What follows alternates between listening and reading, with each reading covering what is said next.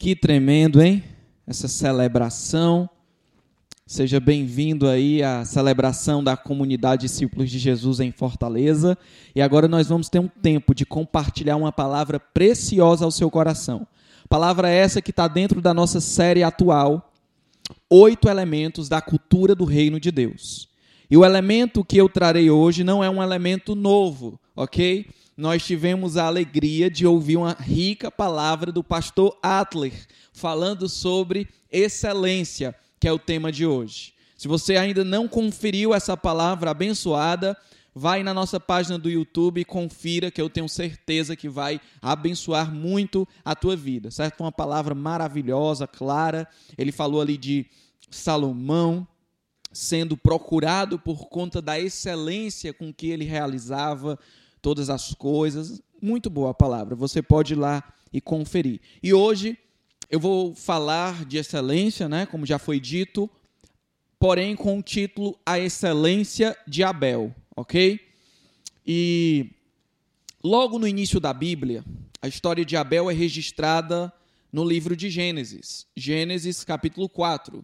Mas logo no início da Bíblia, a partir do capítulo 1, nós podemos ver o registro da criação de Deus, e o próprio Deus, quando olhava para essa criação, sempre comentava assim: Olha, eu estou vendo que tudo ficou muito bom.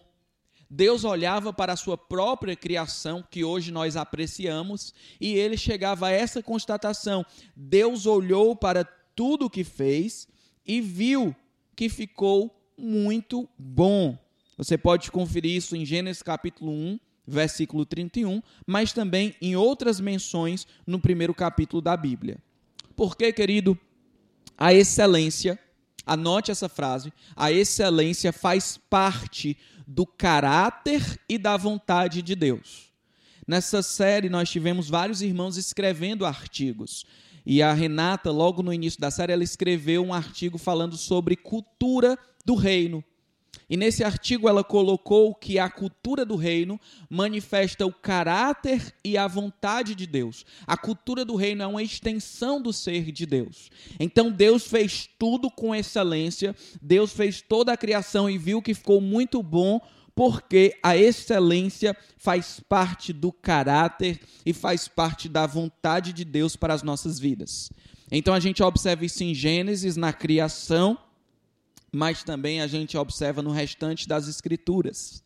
Passando pelo tabernáculo, eu quero lhe fazer um convite é, para você colocar aí no YouTube o tabernáculo do povo de Deus. Vão aparecer muitos vídeos e você vai perceber a excelência com que o tabernáculo era feito. Tudo sobre medida, com cuidados nos detalhes, porque o tabernáculo representava a presença de Deus no meio do povo. Não só representava, mas o tabernáculo manifestava também a presença de Deus no meio do povo. Então era excelente. Depois nós vemos a construção do templo de Salomão com excelência que chamou a atenção de todos os povos, a vida e a obra de Jesus com muita excelência e a igreja também construída não enquanto edifício morto, mas enquanto pessoas vivas, a igreja construída sobre a base da excelência. Em paralelo aqui, a gente pode contemplar algumas definições é, humanas de excelência e que, por serem humanas, não são desprovidas de valor, pelo contrário, porque o homem foi feito à imagem e semelhança de Deus. E a graça comum de Deus repousa sobre todos. Então, achei muito interessante um raciocínio do Mário Sérgio Cortella, um pensador, filósofo bem conhecido, que ele diz assim: excelência é fazer o melhor com aquilo que eu tenho, até que eu tenha condições de adquirir melhores condições e ferramentas para fazer ainda melhor. E eu posso parafrasear ou simplificar e dizer o seguinte: excelência é fazer o melhor que você pode com aquilo que você tem nas mãos. A excelência de hoje possivelmente não seja a excelência de amanhã, porque amanhã a gente vai ter novas ferramentas, novas condições, mas excelência é você fazer o melhor que você pode com aquilo que você tem nas mãos, com aquilo que você tem à disposição. E o oposto de excelência é o quê? Mediocridade, E mediocridade, muitas pessoas acham que mediocridade é algo totalmente ruim. Na verdade, mediocridade é estar na média. Então, a pessoa medíocre é a pessoa sempre que está só na média. A mediocridade é você, não, tá, tá bom aqui, já tá dando certo aqui, e fica naquela mediocridade. Ou fazer com desleixo, com desatenção, sabe, levar a vida com desleixo, não ter cuidado com o que Deus te deu, mas ter desleixo e também o descompromisso. O descompromisso, ele é um opositor da excelência. A excelência chama para o compromisso, a excelência chama para a honra, e eu também acho muito interessante um, um raciocínio do Jim Collins, que hoje ele é considerado um dos papas da gestão moderna, e o Jim Collins falando ali para muitas empresas, ele diz assim, olhe, o maior inimigo da excelência é o bom, Sabe por quê? Porque muitas vezes, por já estar bom, você não quer buscar o excelente. Então, de repente, você vai apresentar um trabalho e você pode ir além, só que aí você diz assim: não, já está bom. De repente você tem um casamento que pode usufruir de coisas incríveis, pode ter uma relação melhor, pode ter mais intimidade com Deus e talvez você não experimente isso porque você diz: não, tá bom. Talvez até no ministério aqui na igreja, em alguns momentos, a gente deixe de entrar no ambiente da excelência porque a gente fica na mediocridade e justifica dizendo: não está bom. O som já está bom, não precisa melhorar não. A imagem já está bom, não precisa melhorar não. E aí, com esse pretexto e com essa argumentação de que já está bom, muitas vezes a gente deixa de alcançar o excelente. Porque quando está horrível, todo mundo percebe e tem que mudar. Mas quando está bom, o que vai te impulsionar a querer mudar é o espírito de excelência que te chama para fazer algo ainda melhor. Aqui eu vi escrever um artigo muito precioso, eu fui muito edificado, certo? Ele vai ser publicado durante essa semana, falando da diferença entre excelência e perfeccionismo tá bom? Porque tem pessoas que confundem excelência com perfeccionismo. Enquanto a excelência é algo virtuoso, o perfeccionismo é algo destrutivo, negativo, que é a pessoa que nunca está contente, nunca está ok, nunca está o suficiente. E aí esse perfeccionismo, ele é ruim. A proposta para as nossas vidas hoje mas que não se restringe a hoje, é para toda a nossa existência. A cultura do reino de Deus não é uma cultura para você é, experimentar e sair, é uma cultura para você experimentar e permanecer, desenvolvendo cada vez mais. Amém?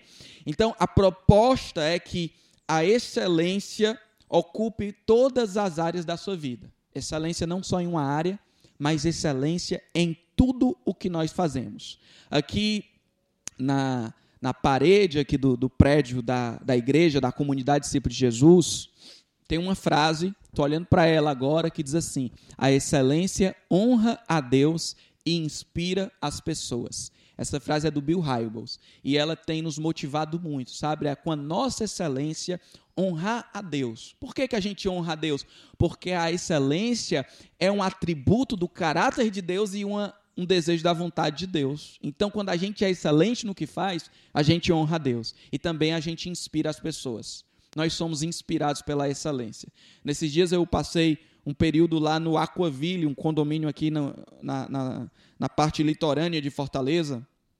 E, gente, como aquilo é inspirador nem estava podendo passear lá, nem tomar banho de piscina, mas só de você olhar para aquele jardim bem cuidado, para aquele verde maravilhoso, junto à excelência dos homens, no cuidado ali com o condomínio, com a excelência de Deus, com o céu maravilhoso, com o sol maravilhoso, sabe? Aquilo ali era muito inspirador.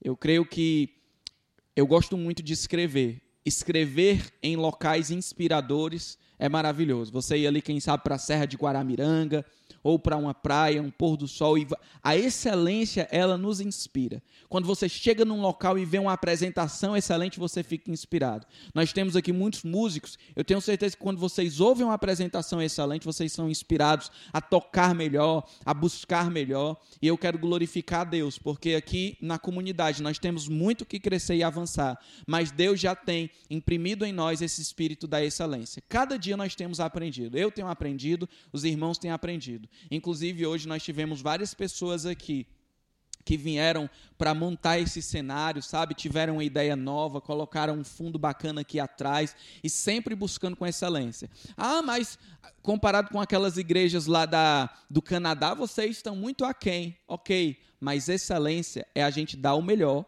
com aquilo que nós temos em mãos, certo? Então a gente está super satisfeito e feliz com a excelência que tem sido dedicada aqui no nosso meio. Porque a excelência é um traço do caráter e da vontade de Deus que pode e deve ser refletido em nós, ok? Essa é uma frase chave aqui nessa ministração, porque a excelência é um traço do caráter e da vontade de Deus que pode e deve ser refletido em nós. Amém, querido?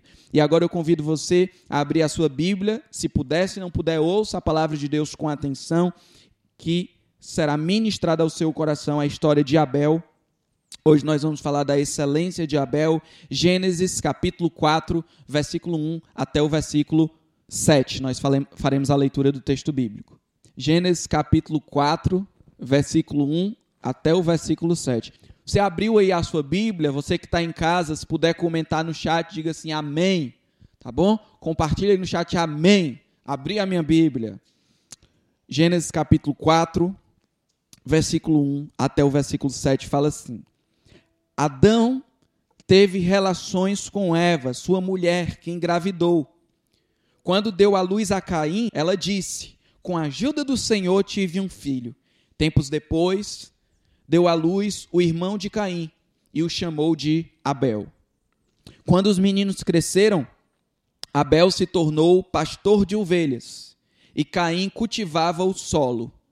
No tempo da colheita, Caim apresentou parte da sua produção como oferta ao Senhor. Presta bem atenção no versículo 3. No tempo da colheita, Caim apresentou parte da sua produção como oferta ao Senhor. E agora o versículo 4. Abel, por sua vez, ou seja, há um contraste aqui.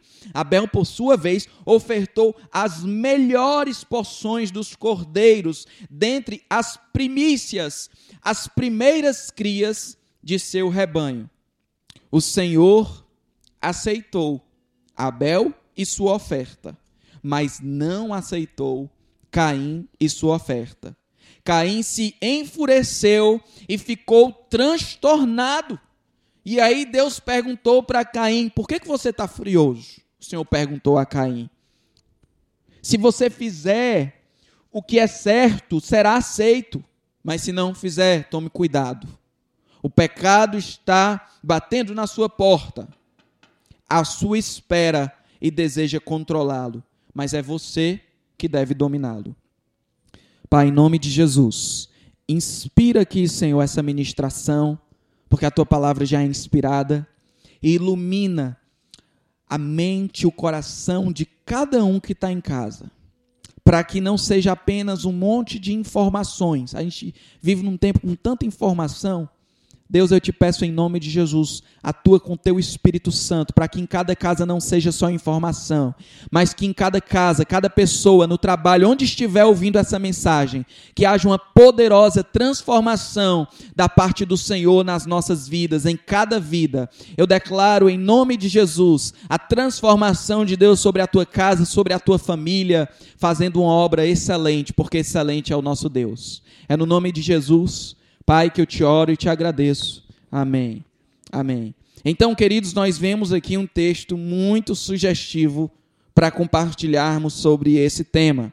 Essa narrativa baliza a nossa reflexão sobre excelência em dois aspectos, certo? Então a gente vai ser balizado aqui para falar sobre excelência em dois aspectos. Primeiro, a excelência no sangue.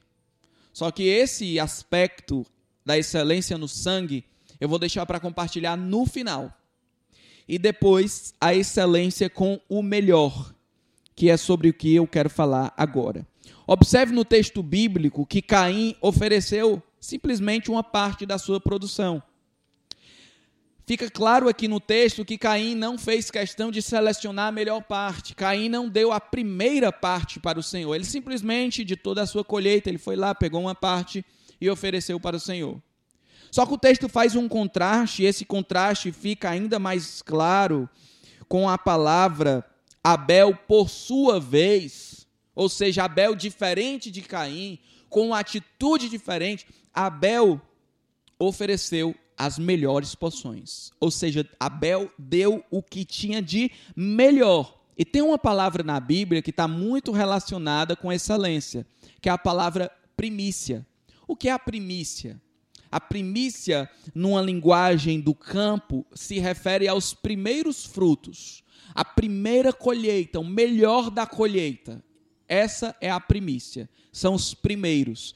E Abel ele pegou a melhor parte e ele pegou a primícia do que ele tinha do seu rebanho e essa parte ele ofereceu para o Senhor.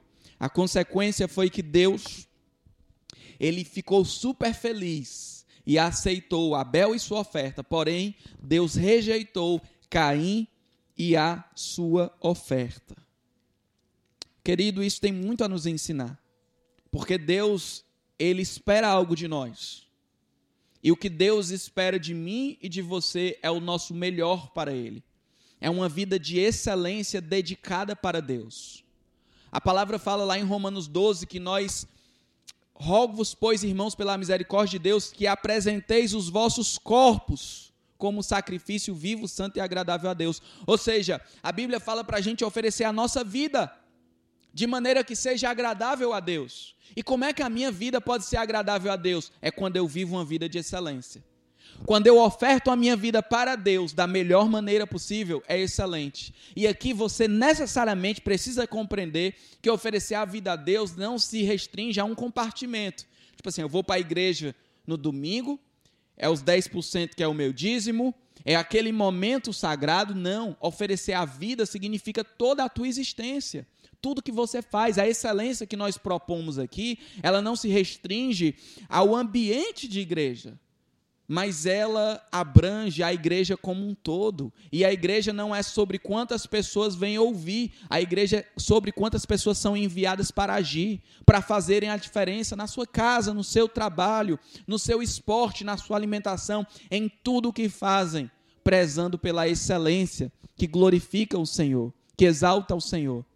Então nós somos inspirados por Deus, direcionados pelo Senhor na palavra, a oferecermos uma vida agradável a Deus. Uma vida agradável a Deus, sacrifício vivo, santo e agradável. E nós sabemos aqui que o que agrada a Deus é a excelência. Deus não gosta das coisas de qualquer jeito. Sabe, desde as coisas menores, quando você foi responsabilizado de ajeitar as cadeiras.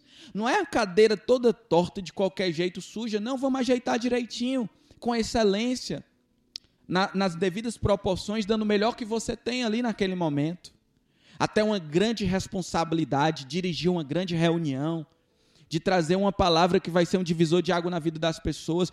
Tudo que a gente faz nas pequenas e nas grandes coisas, nós devemos primar pela excelência. No artigo da Kilvia também ela vai falar sobre, é óbvio que você é, não dedica a mesma atenção para todas as coisas. Existe uma proporcionalidade, mas a excelência deve estar presente em tudo. Então Deus quer o teu melhor. E deixa eu te falar, querido, reconhecer a excelência de Deus em você e por você te inspira a ser excelente para Ele. Então, quando você reconhece que Deus, Ele foi excelente ao lhe criar, e principalmente ao lhe resgatar por meio de Jesus, então você reconhece a excelência de Deus em você, na sua vida. E esse reconhecimento de Deus na tua vida te habilita e te inspira a agir com excelência. Poxa, o Senhor tem feito uma obra excelente na minha vida. O Senhor deu o melhor que Ele tinha para mim. O Senhor deu a primícia dele para mim, o seu filho unigênito. Deus deu para mim para morrer no meu lugar. Deus deu o melhor que ele tinha. Ele deu Jesus para morrer na cruz. Deus me criou da melhor forma, a sua imagem e semelhança. Deus tem para mim a melhor vida, vida em abundância, vida eterna. Então eu quero dedicar o meu melhor para ele. Eu quero viver o meu melhor para Ele. Eu quero ser a melhor pessoa que eu posso ser. Não se trata de ficar me comparando com os outros, mas eu quero ser o melhor de Deus na minha vida. Porque o que Deus vai conversar contigo e aferir na tua vida não é o outro, é você. O que é que Deus tem te dado? E o que é que você tem feito com isso? Então, quando você se vê excelente em valor, você abre a porta para viver a excelência de Deus na tua vida. Deixa eu te falar, querido como eu sugeri, Depois, assista aí no YouTube um videozinho curto sobre o tabernáculo. E o tabernáculo era o lugar de habitação de Deus entre o seu povo, entre os seus filhos. E o tabernáculo tem muita excelência. Nós fizemos uma incursão, eu e a minha esposa, lá em São Paulo, numa representação do tabernáculo, onde cada etapa ali era apresentada. Tem um momento de lavar as mãos, tem um momento de sacrificar um cordeiro, tem um momento de entrar no santo, tem um momento de entrar no santo dos santos, que era onde estava a presença de Deus, e tudo é muito excelente, tudo é muito organizado, tudo é muito tremendo, é muito bonito. As cores têm um sentido, o material usado tem um sentido, tudo é muito excelente. Deixa eu falar algo para você: o tabernáculo é uma sombra diante da habitação de Deus em você, porque Deus não habita mais em templos feitos por mãos humanas, mas Deus habita agora no coração daqueles que creem em Jesus. Jesus. Então Deus quer que o teu corpo, o teu tabernáculo, a tua vida seja um local excelente para ele habitar. A excelência de Deus no tabernáculo é uma sombra comparada à excelência de Deus em nós. Então, se Deus fez questão de no tabernáculo demonstrar sua excelência, que dirá nas nossas vidas? Que nós somos a, o aprimoramento do tabernáculo. Tabernáculo, tabernáculo era uma sombra, e nós somos a realidade. Assim como aquele cordeiro era uma sombra e Cristo é a realidade do perdão dos nossos pecados, o tabernáculo era só uma representação do que hoje a igreja de Jesus é. Eu e você somos habitação de Deus em nós. Deus quer que você viva uma vida excelente, que honre a Ele e que inspire as pessoas que estão à sua volta. Você pode cultivar um espírito excelente, que é um jeito de ser, ou você pode cultivar outros espíritos na sua vida um espírito relaxado, um espírito medíocre, um espírito preguiçoso, mesquinho. Queridos, e a palavra de Deus fala que quando nós recebemos a Jesus, o Espírito Santo vem habitar em nossos corações. O Espírito Santo é o espírito da excelência. Então não perca essa dimensão, que o que nós propomos aqui não é mero comportamento, não é só para você mudar comportamento mas se trata de reconhecer o Espírito que habita em você, o Espírito Santo. E na força, no fluir, no agir do Espírito Santo, a sua vida vai sendo transformada de dentro para fora. Mas há um choque cultural.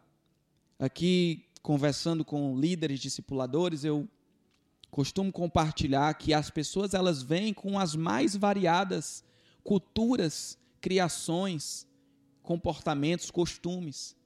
Então, tem muitas pessoas que vieram de um, um lar, de um berço, onde a excelência passava era longe.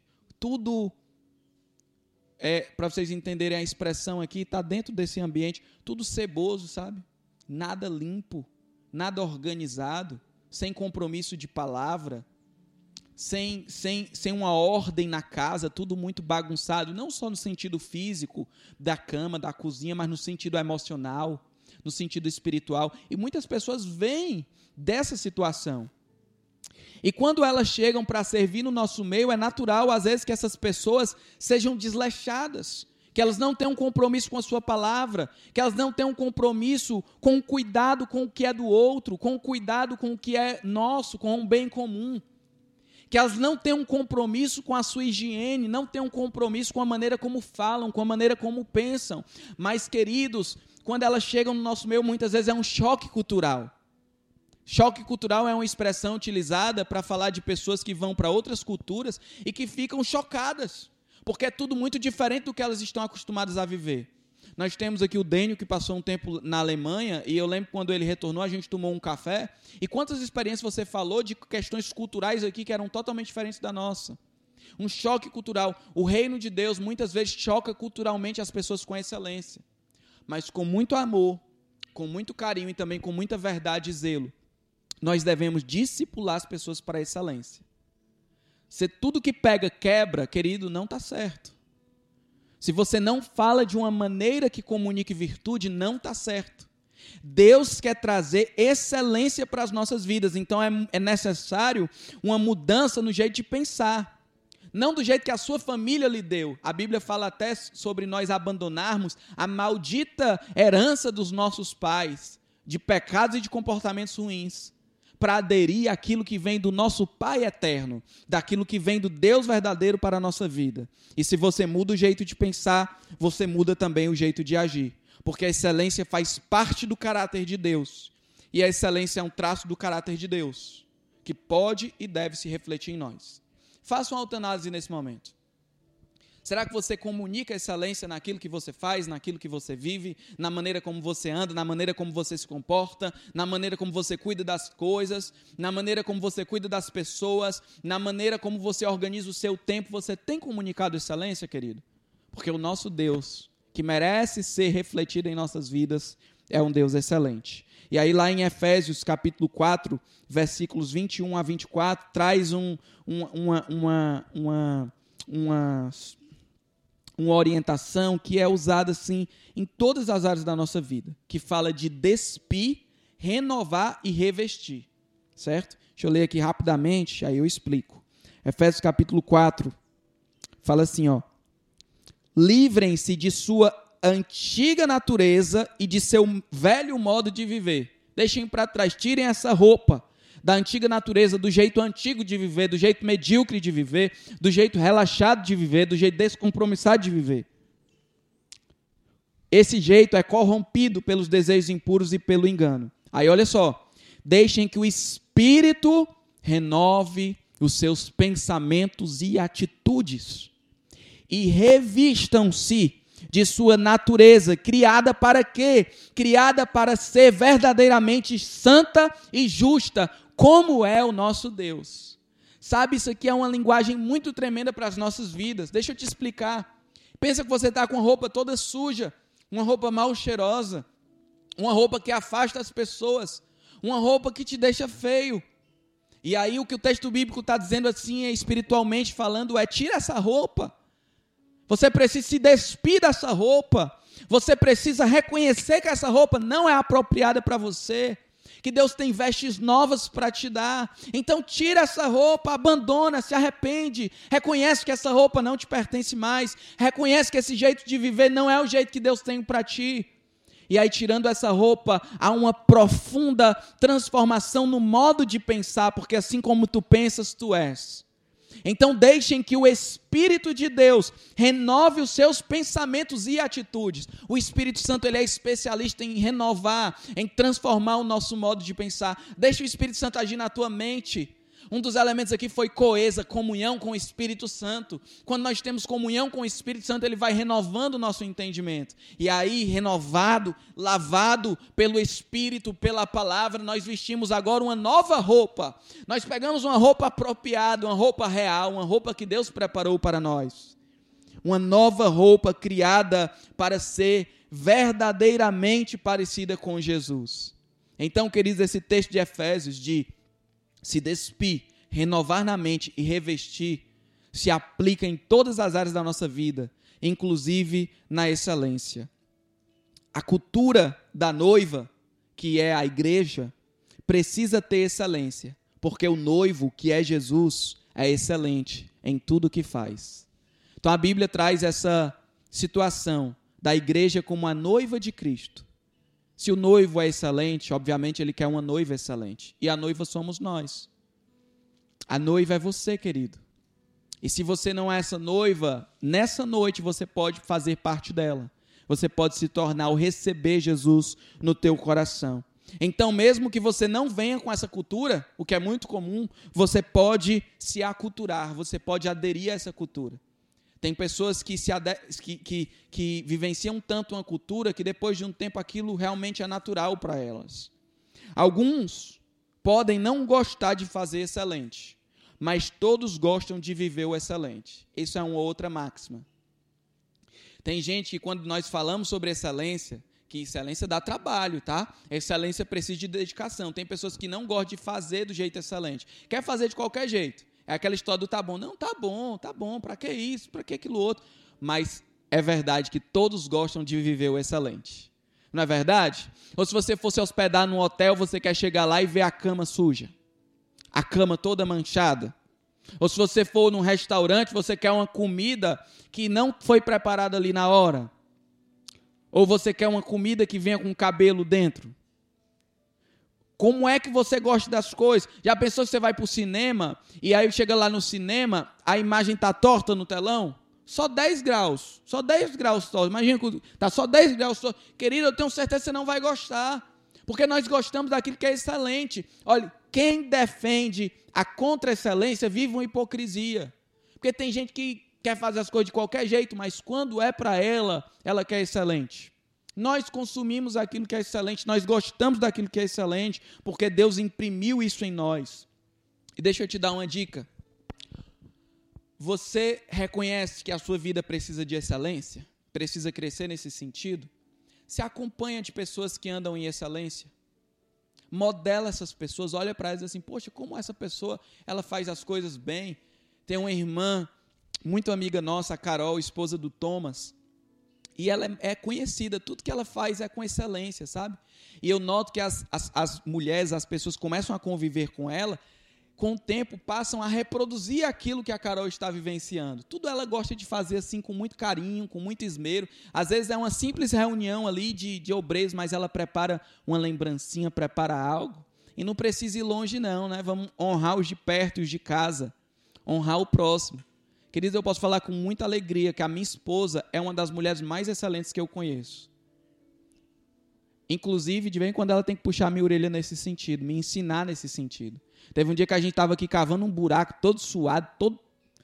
E aí ela foi preparar uma, uma merendinha pra gente. E aí, quando eu vejo ela vindo com toalha, com coisa, com a mesa, a coisa mais linda, eu, amor, bota aqui de qualquer jeito, então tudo suado e tudo. Ela, não, amor, mas eu quero fazer algo que marque a vida de vocês. E depois conversando com um dos rapazes, que nem é discípulo de Jesus, mas que estava nos ajudando naquele dia. E ele falou para mim que uma das coisas que mais marcou a vida dele foi a excelência com, a, com que aquela mesa foi montada.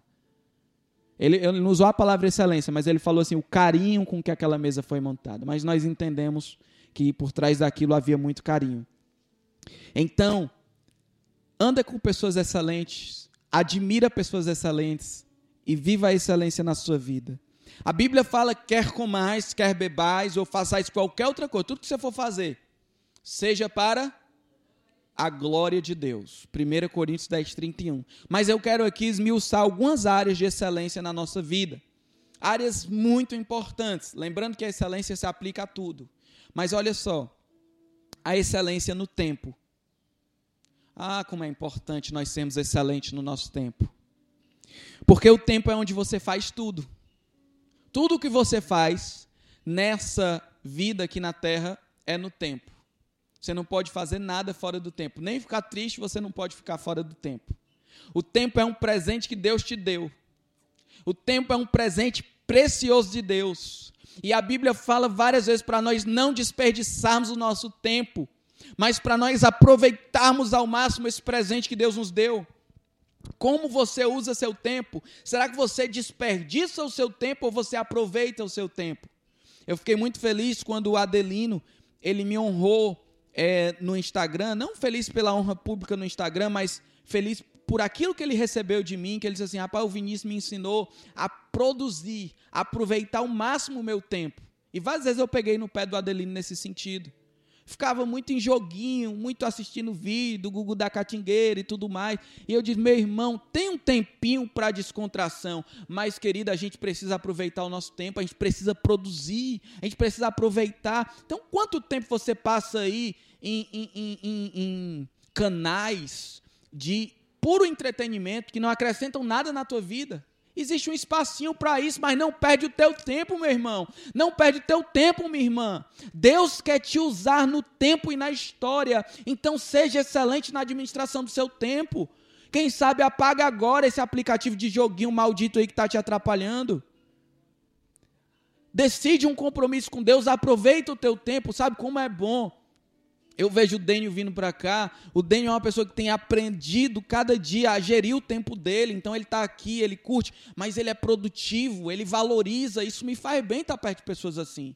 E a comunidade não deve ser uma comunidade ociosa uma comunidade que fica aí perambulando sem falar. Não, meu irmão, aproveita o teu tempo. Dedica tempo de qualidade para as pessoas que você ama, estuda, aprenda a ler, a gostar de ler. A leitura é algo sensacional que abre a tua mente. Veja materiais de qualidade, pratica atividade física. Não faltam coisas maravilhosas para você fazer no seu tempo. E aí deixa eu te dizer algo. A excelência, ela convive com a nossa imperfeição, mas a excelência, ela exige a nossa dedicação, certo? Então nós somos imperfeitos. Eu falei aqui do Dênio, de mim, do Adelino, de outras pessoas, administração de tempo, a gente é imperfeito, ok. A excelência, ela convive com a nossa imperfeição, mas ela exige a nossa dedicação. Então, não estou dizendo que você vai ser a pessoa perfeita daqui para frente, sem erro, mas se dedique para ter um tempo cada vez mais produtivo. Uma outra área de excelência é a área devocional. Qual tempo você tem dado para Deus? Eu creio que muitas vezes eu não ouvi a voz de Deus porque eu me apresentei como Caim. Quando eu fui dar o meu, devocio, o meu tempo devocional para Deus, era o pior tempo, é qualquer tempo. Eu tirar, não, tirar aqui, dez minutinhos aqui correndo, mastigando aqui, falei Deus comigo, orar, aleluia. Dois hambúrguer com alface, queijo molho especial, batata pix e um pão com gergelim né? É aquela oração decorada, fast food, só para cumprir ali. E aí a pessoa espera que Deus fale, meu irmão. Agora, quantas vezes Deus tem falado comigo na primícia do dia? no melhor do dia. Quando eu separo o melhor tempo para o Senhor, antes mesmo de ver mensagens, de ver noticiários, eu quero ver o Senhor e eu quero ouvir a voz do Senhor. E ali Deus tem alegria em se manifestar. Lembra, Deus aceitou Caim, sua, Deus aceitou Abel e sua oferta, mas Deus rejeitou Caim e sua oferta, porque um, um era excelente e a outra não. Uma outra área, o dinheiro, ser excelente no dinheiro, o dinheiro é um recurso meio Através do dinheiro você pode fazer muitas coisas, boas ou más. E será que tem como você ser excelente nas finanças sem honrar a Deus com elas? Será que existe excelência nas finanças excluindo Deus, traindo Deus, roubando de Deus? Será que existe excelência nas finanças de umas pessoas que, quando apertam, o primeiro que elas tiram é de Deus? Isso não é excelência, querido. Será que existe excelência no padrão de endividamento, onde a pessoa nunca está satisfeita com o que ganha? Ela sempre gasta mais do que o que recebe e está sempre se endividando. Será que isso é excelente? Onde está a excelência? Na generosidade ou na mesquinhez? Onde você consegue enxergar a excelência? Na pessoa que é generosa, na pessoa que é abundante, que mesmo com pouco ela compartilha, ou na pessoa que é mesquinha? na pessoa que vai para uma pizzaria e ela fica esperando ali todo mundo pagar para ver se não, não precisa ela pagar. A mesquinharia não tem a ver com a excelência nas finanças. Será que excelência é viver como um pródigo ou como um bom mordomo? Sabe o que é o pródigo? É aquele que gasta tudo sem controle. É aquela pessoa que derrama tudo de uma vez. A prodigalidade ela não é de Deus para a sua vida mas você deve ser um bom mordomo do Senhor, cuidando bem daquilo que Deus tem colocado nas tuas mãos. O 100% que Deus tem colocado para você, seja um bom mordomo. Excelência no trabalho. O trabalho é uma bênção de Deus na vida humana. Muitas vezes as pessoas querem colocar o trabalho como se fosse um castigo, né? O homem pecou, então vai trabalhar. Não. O trabalho está na criação desde antes do pecado. O trabalho é uma bênção de Deus para o ser humano, a capacidade de produzir, a capacidade de criar. Inclusive, essa semana vai sair um podcast que eu gravei com o Dênio e com o Dade, falando sobre excelência e criatividade. É um podcast bem engraçado, bem interativo, bem dinâmico. Você pode é, conferir lá essa semana. Excelência e criatividade. O trabalho é uma bênção de Deus para as nossas vidas. Então seja o melhor no seu trabalho, querido. Sabe que o seu chefe, se você é chefiado por alguém, olhe de maneira diferente para você. Diga assim, rapaz, o Natan é diferente no que ele faz, ó. Porque ele faz tudo com muito cuidado, com muita excelência, tem compromisso de palavra. Rapaz, a, a Marília, ela, ela é excelente no que ela faz. Ela é excelente naquilo que é proposto para ela. Excelência no trabalho. E não você trabalhar na cultura brasileira, que é a cultura que olha para o trabalho como um castigo, que olha para o trabalho como algo maldito. Não, querido. Seja realizado no seu trabalho, produza no seu trabalho, empreenda no seu trabalho. Seja um empreendedor dentro do que você faz, seja o melhor dentro do que você faz, porque a excelência honra a Deus e inspira as pessoas. Represente Jesus no seu trabalho, também na família. Sabe como é importante nós sermos excelentes na nossa família? tempo para os filhos, brincar com os filhos. Sabe? Educar os filhos. Chamar o filhão para perto e dizer assim: filho, vem aqui que eu quero ter um tempo contigo. E você dá um tempo excelente para ele. Conversar, olhar nos olhos. Ter uma experiência ali de sentar à mesa e de viver à mesa. Tempo com a esposa. De preparar uma lembrancinha, de escrever uma carta.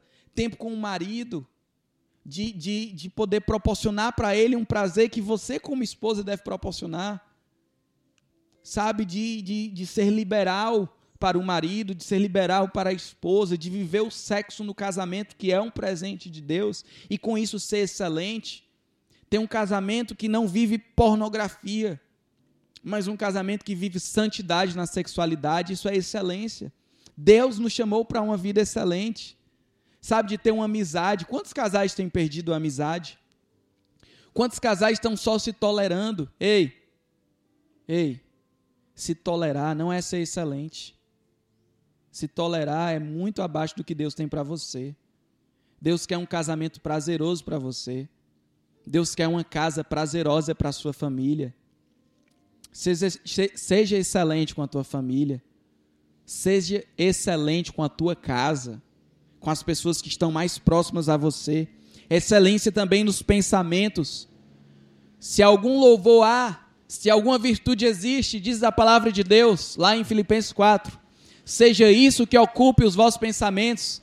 A Bíblia diz: Ei, querido, querida, o teu pensamento precisa ser direcionado para aquilo que é maravilhoso, para aquilo que é excelente. Então para de ocupar o pensamento com medo, para de ocupar o pensamento com notícia ruim, para de ocupar o pensamento com ansiedade, com coisas que você não pode controlar. Cultive pensamentos bons, pensamentos de paz, pensamentos de alegria, pensamentos de esperança, pensamentos de vitória. Como é ruim poder compartilhar com pessoas sonhos do nosso coração e encontrar pessoas que só enxergam portas fechadas, pessoas pessimistas, pessoas que para elas nada vão dar certo. Meu irmão, Deus quer pensamentos excelentes para nós. Deus tem pensamentos excelentes para a igreja de Jesus. Sabe qual é o meu pensamento do retorno da igreja? É que vai voltar ainda melhor Sabe qual é o meu pensamento para o nosso retorno? Não é que vai estar todo mundo frio e apagado, mas é que vai estar todo mundo aquecido para celebrar o Senhor e para viver a comunhão do corpo de Cristo.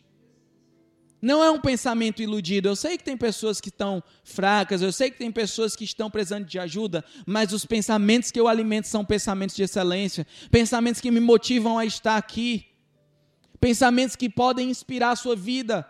Porque dependendo dos meus pensamentos, eu falo de uma forma ou de outra. Se eu carrego pensamentos de destruição, de morte, de tristeza, eu vou me expressar dessa maneira. Mas se eu carrego pensamentos de vida, eu vou transmitir vida para quem está perto de mim. Seja excelente nos seus pensamentos. E vocês, casais que estão me ouvindo, ajudem a policiar uns pensamentos dos outros. Ah, eu e a minha esposa temos feito muito isso, tem sido muito gratificante. Um ajudar os outros na manutenção dos pensamentos. Quando vem algo de medo, ansiedade, amor, sai fora, não vamos, ficar pensando nisso não.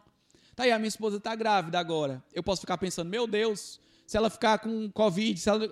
Tô fora desses pensamentos, meu querido. Tô fora. Tô fora. Os filhos são herança do Senhor. O filho veio no tempo do Senhor. O filho vai ser guardado pelo Senhor para a glória de Deus. É isso que ocupa o meu pensamento. E tudo que não vem de excelente sai fora. Quais são os pensamentos que você tem para o seu país? Quais são os pensamentos que você tem para a sua igreja, para a sua família? Será que são pensamentos excelentes? E os pensamentos, como nós já dissemos várias vezes aqui, e livros e mais livros têm sido publicados sobre isso. Os pensamentos têm tudo a ver com o que você comunica. O que você comunica vai interferir naquilo que você pensa. Então, como são as suas palavras? A Bíblia diz que a palavra tem poder de vida e de morte. Ou seja, tem palavras de excelência e tem palavras de destruição. Quais são as palavras que saem da tua boca? Ei, faça um pacto com Deus. Faça um pacto com o Senhor. Senhor, eu quero nessa semana, na minha boca, deixar fluir apenas palavras excelentes, palavras de vida, palavras de elogio, palavras de elevar as pessoas, palavras de esperança. Pai, eu quero em nome de Jesus assumir um compromisso contigo, que palavras de destruição, palavrões, palavras que rebaixam, palavras negativas saiam de perto de mim, saiam da minha vida em nome de Jesus. Seja excelente nas suas palavras, queridos. Excelente no que sai dos seus lábios. Porque a boca fala do que o coração está cheio. Seja excelente naquilo que você fala. Seja excelente naquilo que você comunica. Excelente também no ministério. E o ministério é o que você faz na igreja e fora da igreja para a glória de Deus. Tudo que você faz para a glória de Deus, seja no ambiente de igreja, seja no ambiente do trabalho, seja no ambiente de esporte, é um ministério na sua vida. É um serviço a Deus que você está prestando na sua vida. A Bíblia fala para a gente cuidar do espírito, da alma e do corpo. Seja excelente no cuidado com você, você é um vaso de Deus. Será que as pessoas olhando para o teu corpo, elas podem enxergar excelência? Ou será que elas enxergam um desequilíbrio, uma falta de cuidado? Seja excelente com você mesmo. Deus lhe valoriza, então se valorize também. Seja excelente no cuidado com você. E agora, para finalizar, nós vamos falar de excelência com sangue. Essa parte é rápida, mas extremamente necessária. Na verdade, é essencial para Deus. Nós vimos que Deus rejeitou a Caim a sua oferta, aceitou Abel e a sua oferta. Lá em Hebreus capítulo 11, versículo 4, a palavra fala o seguinte: Pela fé, Abel apresentou a Deus um sacrifício superior ao de Caim.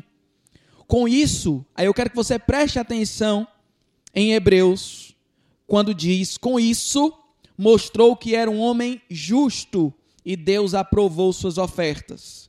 Embora há muito Abel esteja morto, ainda fala por meio do seu sangue. Querido, deixa eu te dizer, a primícia, a excelência foi muito importante no que Abel fez, mas o sangue foi essencial naquela oferta.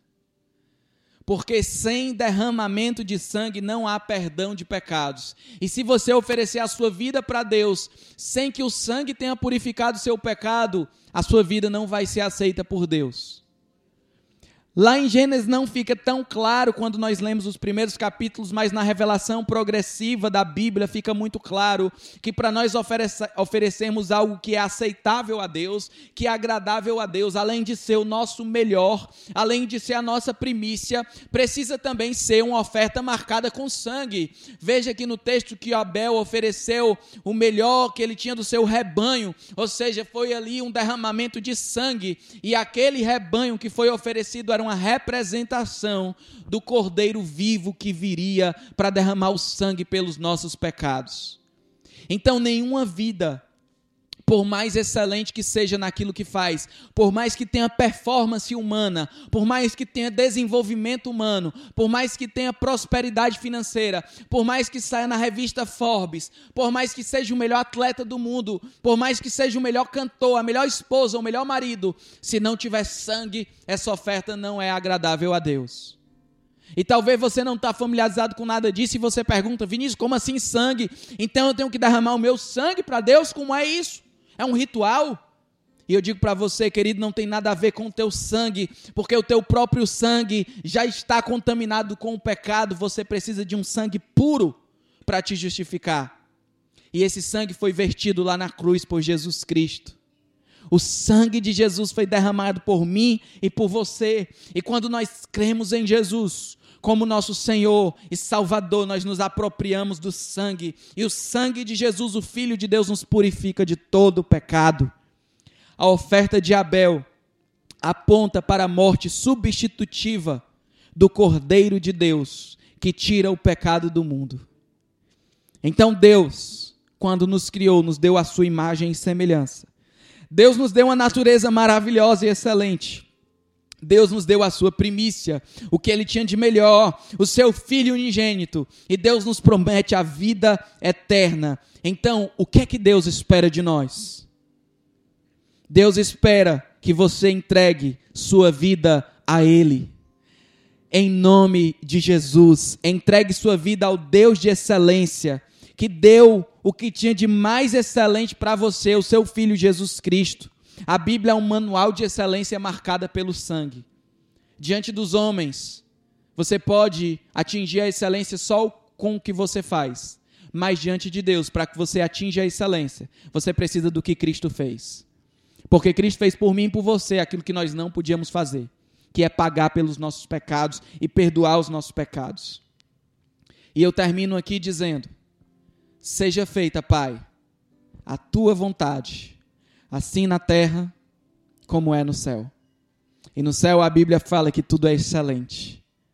No céu não há pecado, no céu não há nada de ruim.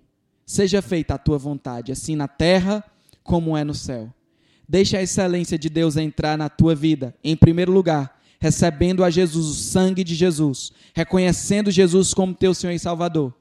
E em segundo lugar, aceitando a influência do Espírito Santo na tua mente, para que tudo o que você faça seja marcado pela excelência.